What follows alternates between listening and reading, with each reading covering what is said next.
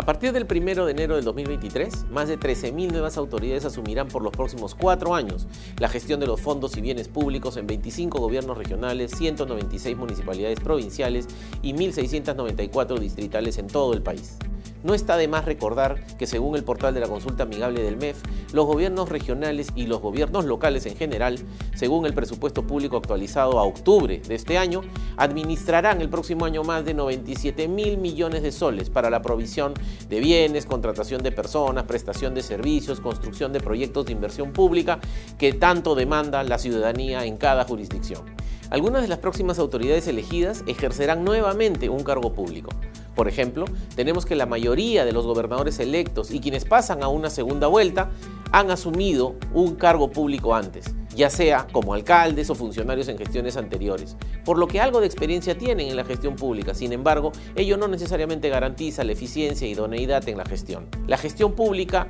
no es una tarea fácil. Trabajar para un Estado como el nuestro, con precarios sistemas administrativos, altos índices de corrupción, delincuencia y brechas sociales muy profundas, es una labor que demanda el 100% de nuestras capacidades, porque no solo se requiere profesionales con conocimientos, habilidades y aptitudes, sino fundamentalmente de funcionarios públicos honestos, valientes y transparentes. El Perú necesita de gestores que dirijan la buena gobernanza en sus jurisdicciones. Las autoridades deben ser líderes políticos, pero también gestores del desarrollo de sus pueblos. Los candidatos y candidatas que buscaron durante las elecciones trabajar para el país deben llegar el 1 de enero del 2023 preparados con prioridades estratégicas concretas y viables a cuatro años, y con un plan operativo para el primer año buscando, entre otros, reactivar las casi 2.000 obras por más de 14.000 millones de soles que están paralizadas bajo competencia de los gobiernos regionales y locales en todo el país.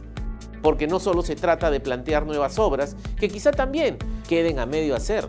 si antes no se dispone de la capacidad técnica, institucional y financiera necesaria. Las obras paralizadas, las obras abandonadas, las obras a medio hacer, tienen una enorme significancia en materia de recursos económicos perdidos y frustración y desconfianza de la ciudadanía.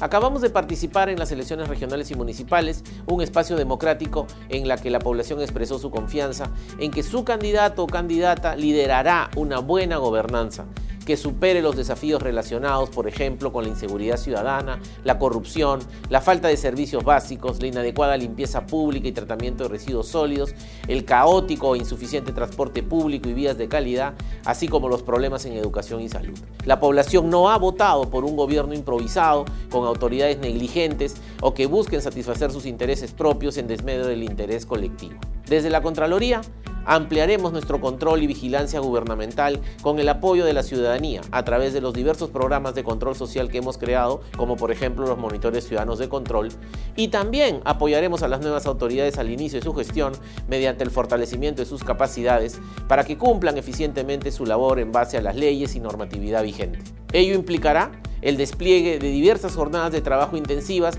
con las 1.915 autoridades electas, que ya hemos iniciado, por cierto, esta semana en la región de Loreto. E impulsaremos la capacitación a través de la Escuela Nacional de Control, para lo cual hemos diseñado un programa de formación en temas de control gubernamental y gestión pública que empezará este mes de noviembre a nivel introductorio y continuará con una revisión más amplia de las diversas temáticas durante los meses de febrero y marzo del próximo año, una vez que las autoridades electas ya hayan asumido sus funciones. Asimismo, ya estamos trabajando con las administraciones salientes para una efectiva, eficiente y oportuna rendición de cuentas y transferencia de gestión que garantice que las nuevas autoridades conozcan el estado en que recibirán el gobierno de sus jurisdicciones y asegure la continuidad de las obras y la dotación de los servicios públicos en beneficio de la población en cada región, provincia y distrito de nuestro querido Perú. El desafío es enorme pero estoy seguro que con el compromiso de todos haremos que los próximos cuatro años de gestión subnacional sean mejores al último periodo en beneficio de todas y todos los peruanos.